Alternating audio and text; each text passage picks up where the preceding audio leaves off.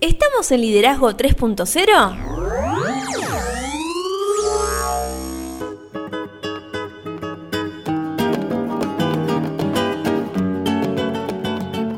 Bienvenidos a Liderazgo 3.0, un espacio que crece día a día y en el que analizamos un tema poco trabajado como es el liderazgo. Quienes conformamos este espacio comprendemos que el liderazgo es un concepto que cambia vidas y lo hacemos con el fin de agregarle valor a cada uno de ustedes, nuestros oyentes. Quien les habla Lorena Gestols y me acompaña el señor Beto S. ¿Cómo le va? Todo bien, ¿usted señorita qué cuenta? Excelente, arran- arrancando esta maravillosa semana. Una semana más. Yo creo que todas las semanas en Liderazgo 3.0 son especiales. Hay que festejar la vida, hay que festejar la semana, los días, los minutos, los segundos y demás. A usted le gusta festejar, por lo siempre, que veo. siempre. La vida es un carnaval y hay que festejarlo, decía mm, Celia Cruz. Bueno, sí, es un buen tema ese. Hace mucho no lo excelente, escucho. Hace mucho no lo excelente. escucho. Pum para arriba. Hoy es 17 de mayo y le cuento que mañana 18 de mayo se cumple un año de nuestro primer podcast. Qué lindo, compartiendo este espacio con cada uno de ustedes, con usted. En un año grabamos, mesa. este es el podcast número 61. Wow. Increíble, ¿no? Y Creo que cuántas faltamos cosas. una sola semana en todo, en todo este año. Sí, que fue cuando nos tomamos vacaciones. Exacto. Vacaciones, sí, entre comillas. Trabajamos más que nunca. Sí. Una cosa increíble. Pero recordemos las redes.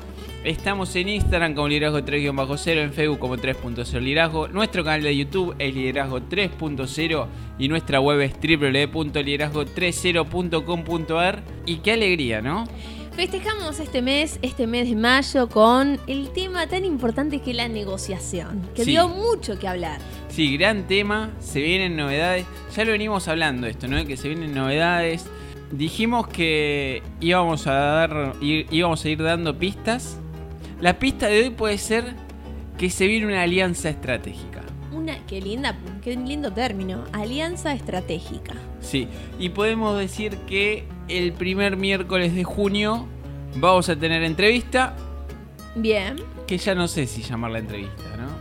Pero bueno, digamos que va a ser una entrevista y va a haber novedades. Me gusta, me gusta. Pero ¿qué le parece si arrancamos hablando de la negociación y del tema que traemos hoy? Bueno, vamos. Porque en el último episodio estuvimos hablando y analizando qué entendemos por negociación y trabajamos los escenarios y el poder.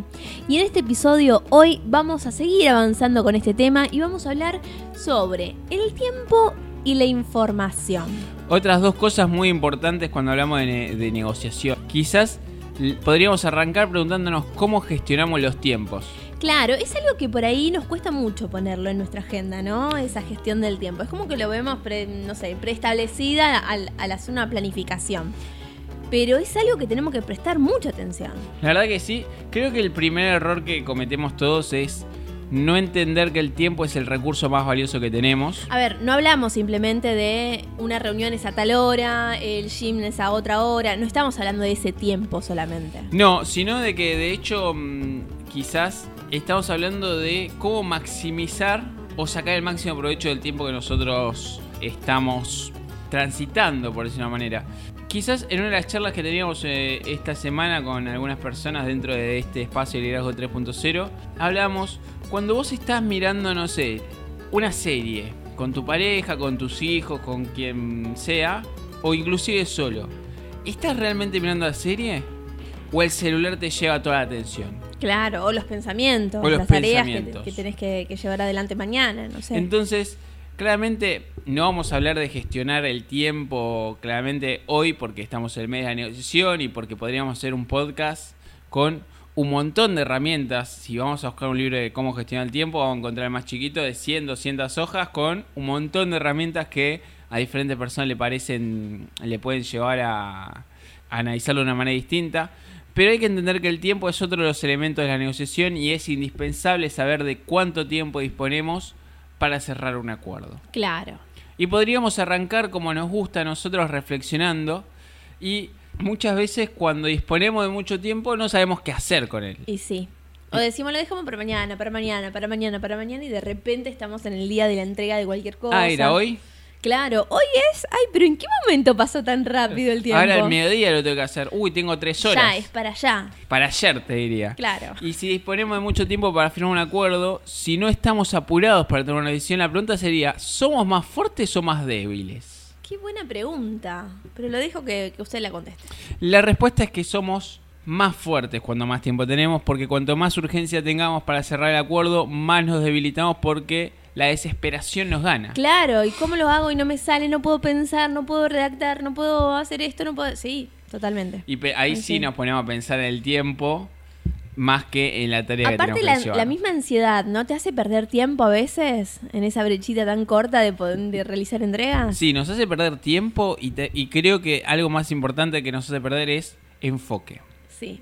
Y muchas veces vemos una realidad distorsionada más por la ansiedad y la locura que tenemos encima que por lo que Es realmente como está un pasando. examen, ¿viste? Que vos lo haces ahí, ti, ti, ti, y después cuando lo relees decís, pero ¿por qué puse esto? A mí me pasa que mm, me contaron esto, yo no lo viví. Hasta el, Dijo, a mí me pasa, dijo. Sí, pero mm, de- en realidad no me pasó a mí, me contaron que hasta una persona muy grande de tamaño puede temblar como una hoja delante sí, de un Sí, parcial. sí, sí, he visto, he visto. Yo soy docente y he visto muchas veces. Luego decís, pero tan grandote Sí, sí, sí, que te da lástima. correte que culo lo hago Te por ayudo, vos. te ayudo. Te tiro un centro. Pero bueno, por eso Cohen sugiere que deberíamos saber cuál es el tiempo límite del otro y tratar de que el otro no sepa cuál es el tiempo límite nuestro. Acá aparece Herr Cohen, como dijimos en el episodio anterior, vamos a hablar mucho de este autor. Y se dice que el 80% de las negociaciones se cierran en el último 20% del tiempo asignado. Entonces debemos hacer el mejor uso del limitado tiempo previo a la- a la negociación. Y tenemos que recordar que las fechas tope, ya sean propias o ajenas, muchas veces son más flexibles de lo que podemos imaginar. Estamos hablando recién del ejemplo de una persona que da un, un parcial. Claro. Si no lo damos hoy bien, lo podemos dar mañana, pasado, la- en, la, en la próxima mesa de examen y demás. Sí, bueno, tenés un tiempo límite también de, de cuántas entregas puedes hacer en un parcial. Lo peor que te puede pasar es que la vuelvas a cursar. Claro, recursar la materia, sí. Bueno, yo he conocido gente que ha recursado muchos años una misma materia. Pero a lo que voy es que no es el fin del mundo una fecha Ah, no, límite no. o una No, fecha tope. No, no, no, para nada. Y, y te ayuda a crecer por ahí esas fechas que van variando. Pero como regla general podríamos decir que la paciencia da frutos. Cuando no sabemos qué hacer, lo mejor que podemos hacer es no hacer nada. Solo se debe llevar a cabo una acción precipitada cuando está garantizado que será en nuestro beneficio. Importante lo que planteas, ¿no? Esto de que mm, solo tenemos que actuar precipitadamente cuando no hay dudas de que no vamos a perder o vamos a caer en una posición de desventaja. Recordemos que estamos Claro, hablando de tener- negociación, ¿no? Claro, tenés que tener tipo una- un análisis de contexto ya previamente hecho como para saber que está garantizado para tu beneficio. Así es. Y hablando en general, no se puede lograr rápidamente el mejor resultado, solo se puede lograr con tiempo y persistencia. Me encanta lo que dijo recién. Ahora le propongo que reflexionemos sobre el manejo del tiempo. Me parece fabuloso. En primer lugar, lo que podríamos decir, ya que la mayoría de los comportamientos de concesión y de los acuerdos que se dan en el momento de la fecha tope o poco después, debemos ser siempre, pero siempre muy pacientes. Qué difícil ser paciente, ¿no? Y a mí como que... ¿Le cuesta? Sí, sí. Soy dice- paciente en algunas cosas, en, en otras como que la ansiedad me... Esa me- era la pregunta. ¿Usted es una persona ans- ansiosa? Sí, mucho, muy, demasiado. Sí, sí, a veces eh, estoy aprendiendo todavía a controlar esa ansiedad. Si usted tiene un regalo en la mano, Ay, yo te lo digo que lo tengo, ya está. aunque sea mi cumpleaños dentro de... Sí, no importa. Seis meses. Sí, sí. Hasta cuando le entrego el regalo puede ser de que le, sin que usted lo abra ya le digo qué es. Yo te lo doy ahora, pero no abras la mochila. Claro, así. Y, ah, regalo ya sé que es una mochila. Y Sí, yo sí. Soy la tía, viste, que no espera. No, no, espera. No, no. Yo entrego el regalo cuando lo tengo. Disfrútalo hoy. ¿Por, ¿Para qué esperar mañana? Con todo lo que puede pasar de acá a mañana, ¿no? Sí, yo ya te lo traje, tomá. Otra cosa que tenemos que reflexionar es que a menudo la verdadera fortaleza exige la capacidad de aguantar la tensión sin retirarnos ni presentar batalla. O sea, a veces hay que estar. Sí. También debemos aprender a tener siempre bajo control nuestro mecanismo de defensa. Guardemos la calma, pero mantengámonos siempre alerta para actuar en el momento que nosotros consideramos favorable. Y como regla general, la paciencia da sus frutos, como bien decías recién. Y cuando no sabemos qué hacer, como vos bien dijiste, lo mejor que podemos hacer es no hacer nada. Claro. Y en una negociación problemática, nuestra mejor estrategia es no revelarle a la otra parte nuestra fecha límite. Y siempre tengamos en mente que debido a que las fechas límite son el producto de una negociación, son más flexibles de lo que la gente se imagina.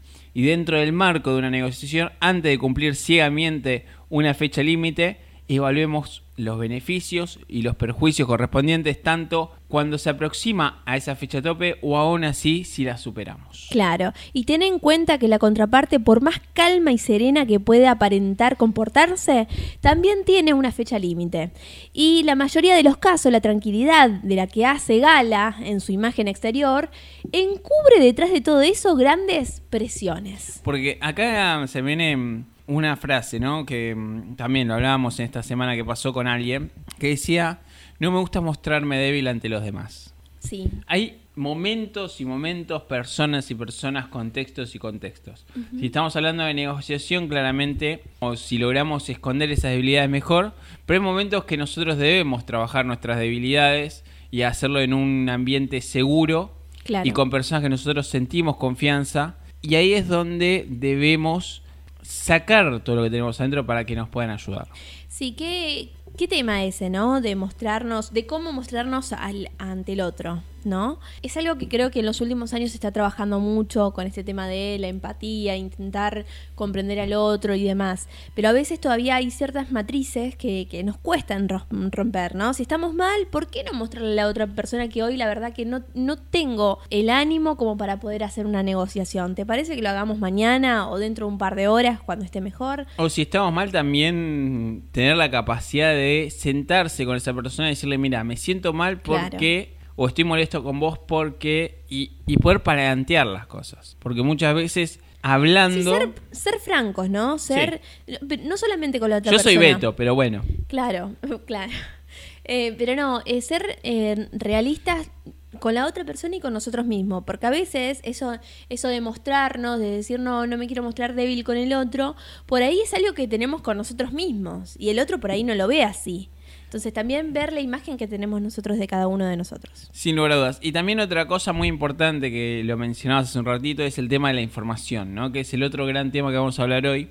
Que esta es otro de los elementos de una negociación y es un elemento muy importante, claramente.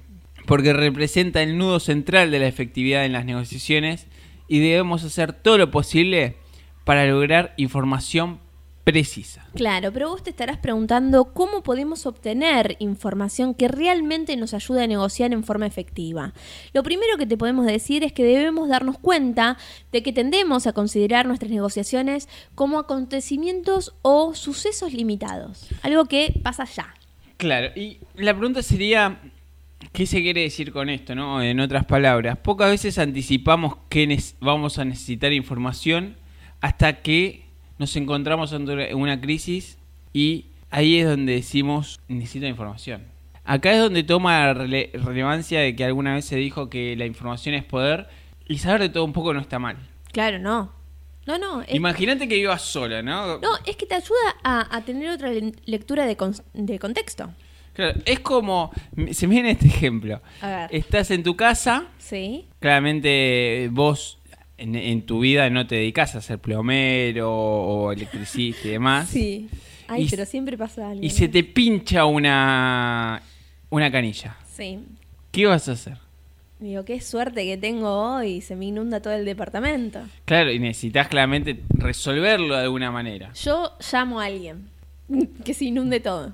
Ah, usted es de las personas que deja de ser... in- No, bueno, pongo tachos y llamo mientras tanto a alguien que me, que me dé auxilio. Bueno, por lo menos sabe que tiene que poner un tacho por... Claro. No creo que le aguante mucho el tacho, pero bueno, algo es algo. Lo que podríamos decir es que siempre reaccionamos en lugar de proaccionar. Sí, claro. En consecuencia, una negociación o cualquier interacción significativa no es un evento, es un proceso. cómo estamos con los procesos de liderazgo 3.0 y de esta información tenemos que hacer un manejo estratégico.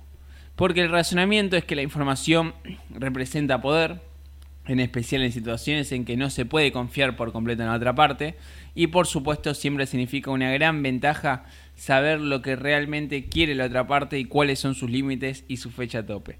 Ahora bien, si estamos tratando con un negociador experimentado, claramente las posibilidades de conseguir esta información pueden ser muy remotas. Claro, pero ¿cómo se consigue?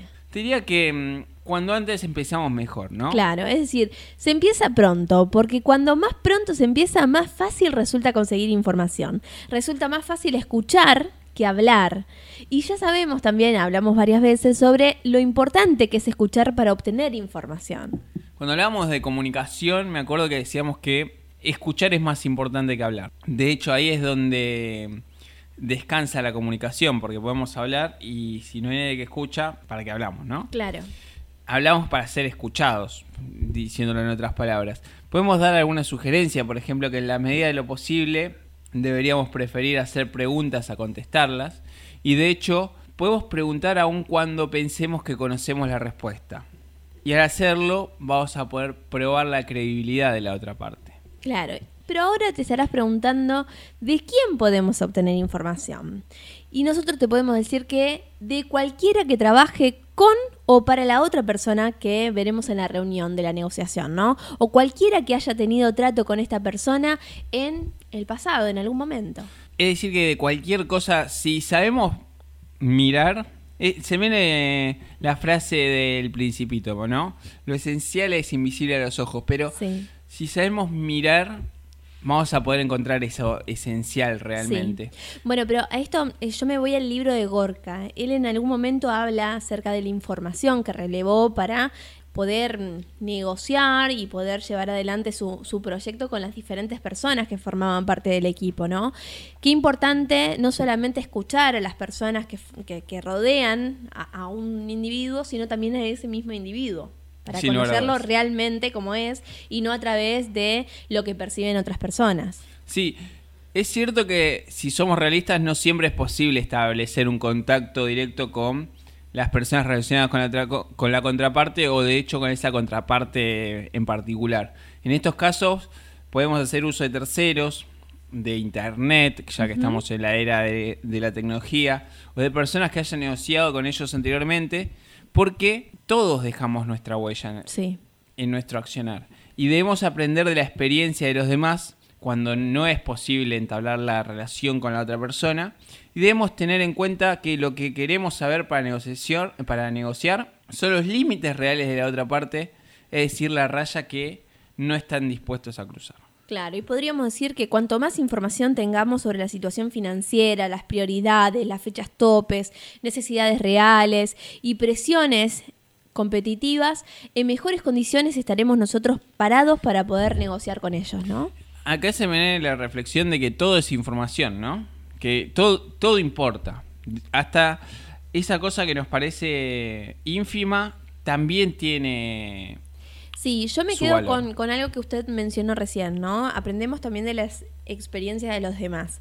Ojo con, eso también, de cómo nosotros lo percibimos, ¿no? Tratemos de analizarlo también. Sepamos que nosotros no somos la otra persona, que somos personas diferentes y que podemos tener también una experiencia diferente. Yo sugiero que cuando otras personas nos cuentan sus experiencias, nosotros las vivamos como cuando vemos una película. Claro. Verlo desde un punto de vista lo más objetivo posible sabiendo que nosotros, nuestro FODA es muy distinto al de las personas que interactuaron, el contexto en el que nosotros vamos a estar seguramente va a ser muy distinto al contexto en el que están esas personas, pero eso no quita de que algo nos podamos aprender. O sea, quizás no nos va a dar la llave de cómo resolver el problema, pero la información bien gestionada nos puede dar la ventaja. Y acá es donde podemos interpretar señales durante las reuniones eh, de, negociación, porque también es muy importante esto. Es importante durante la etapa de negociación formal prestar atención a las señales que la contraparte emite. Porque una señal es un mensaje enviado indirectamente cuyo significado puede ser ambiguo y muchas veces requerir interpretación. Claro, bueno, estas señales pueden pertenecer a tres categorías básicas. La primera son las señales no intencionadas, en las que el comportamiento, las palabras transmiten un mensaje inadvertido para las personas que lo emiten. Por ejemplo, los actos fallidos. Cuando hay no tuve que haber dicho eso, ¿no? Claro, ahí se me chispoteó, diría el chavo del 8, ¿no? A ver si pasa. Claro. Otra de las señales son las señales verbales, en las que la entonación o énfasis de la voz envía un mensaje que parece contradecir lo que se está diciendo. No estoy enojado. Claro, pero el tonito de voz. Claro, no me grites. Y bueno, la tercera son las señales de comportamiento. Estas se estudian mucho, ¿eh? que son las que representan el lenguaje corporal, como la, la postura, las expresiones faciales, el contacto ocular, los gestos de las manos. Eso yo, yo vivo haciendo gestos con las manos, hasta ahora, aunque no me vean. Expresan mensajes diversos, o sea, son los que te deschaban a veces. Por ejemplo, también otra de las cosas a tener en cuenta es el lugar donde se sienta una persona en la mesa de negociación. Quien da un codazo a quién o quién le hace ojitos a otro o demás, ¿no? Creo que la tiene muy clara con esto. Sí, Se sí. me viene Es muy interesante analizar el, el comportamiento. se viene una serie y un libro. El libro es Cómo detectar mentiras. Sí. No me acuerdo el, el autor, pero se llama Cómo detectar mentiras. Y basado en ese libro se hizo la serie Lie to Me. Que la sacaron, estuvo en, en algunas plataformas y después la sacaron, ¿no? Sí, Ahora yo la estoy puede. buscando para volver a verla y no la Sí. encuentro por ningún lado porque es una serie que no tiene, Yo no la vi, pero me recomendaron que es muy buena. no tiene ningún... Así que si alguien nos está escuchando y sabe por dónde la podemos encontrar, nos escribe. Sí, que nos avise, por favor. Y si alguien quiere el libro, yo lo tengo, así que se lo podemos pasar digitalmente. Perfecto. Pero bueno, otra cosa importante es cuando concretamos el acuerdo, porque cuando por fin llegamos a la reunión final, debemos disciplinarnos para practicar técnicas efectivas de prestar atención. Y si nos concentramos cuidadosamente en lo que está aconteciendo, podemos aprender mucho acerca de los sentimientos, motivaciones y necesidades reales de la contraparte. Claro, por supuesto que observar y escuchar atentamente no significa solamente oír lo que se está diciendo, sino también entender lo que se omite. También lo hablamos en el mes de la comunicación, ¿no? Que escuchar no es oír. Cómo todo va entrelazado con todo, ¿no? Y sí. Y debemos tener en cuenta que la interpretación del lenguaje no verbal puede confundir al asignar un significado universal a un gesto aislado. Y en una negociación las señales son significativas y forman parte del todo e indican la dirección del movimiento. Qué temazo este para conversar. Divino, divino para seguir charlando. Creo que hay un montón de cosas que podemos seguir metiéndonos. Hay un montón de cosas, mucha teoría también para trabajar, muchas voces que nos pueden aportar. Se viene algo nuevo en Liderazgo 3.0. Comentarios del episodio porque ya escucho la cortina. Como siempre me quedo con más preguntas que respuestas. Y en el próximo episodio de qué vamos a hablar. Vamos a hablar acerca de las etapas del proceso de negociación. Qué, qué gran tema también, ¿no? Yo ya, ya, ya quiero estar el lunes que viene, pero esta semana seguimos festejando. Podemos festejar un año de Liderazgo 3.0 podcast. Gracias por estar del otro lado. Y en este año de Liderazgo 3.0 Podcast lo estamos festejando como a nosotros nos gusta. El sorteo de Mentoría 3.0 ya estuvimos hablando con los ganadores. Nos falta concretar la fecha con con Cristian de Perú, que vamos a- esta semana seguramente va a tener su mentoría. Genial. El viernes tuvimos la de Rocío Belén Riveros. Fue divina.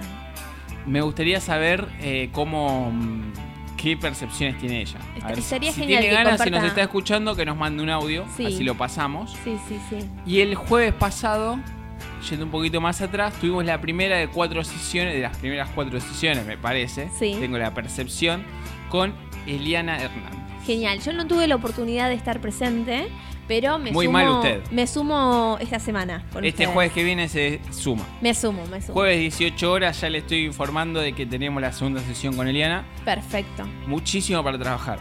Bien, esa es la idea. Sí, y está muy motivada y, y tiene un montón de comentarios. Y de hecho se sintió muy identificada cuando hablamos el episodio pasado del tema Hitler. Ella quería comentarlo y dice que está de acuerdo con nosotros. Qué que bueno, también, que nos mande un audio, por más que estemos en el medio de las Me, mentorías. me imagino que, que después de, de esa mentoría no terminaron siendo la, la- la persona que llegó a esa mentoría. Me parece que no, fue eh, una hora y media casi de una conversación sin desperdicio. Qué bueno, qué bueno. Pero ¿por dónde nos pueden encontrar? Estamos en Instagram como liderazgo 3-0, en Facebook como 3.0 liderazgo. Nuestro canal de YouTube es liderazgo 3.0 y nuestra web es www.liderazgo30.com.ar. Y si le gustó el podcast Compártanlo para que podamos seguir agregando valor a más personas. y nos retiramos, feliz primer año, felicidades. Igualmente, vamos a hacer una tortita, dale. Yo festejo.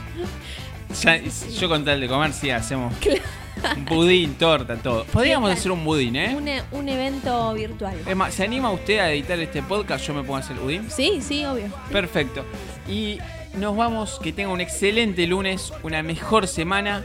No somos muchos, no somos pocos. Pero estamos todos locos. Mientras llegue antes de que todo termine, usted nunca llega tarde. James Watker. Somos muchos, no somos pocos, pero estamos todos locos. No somos muchos, no somos pocos, pero...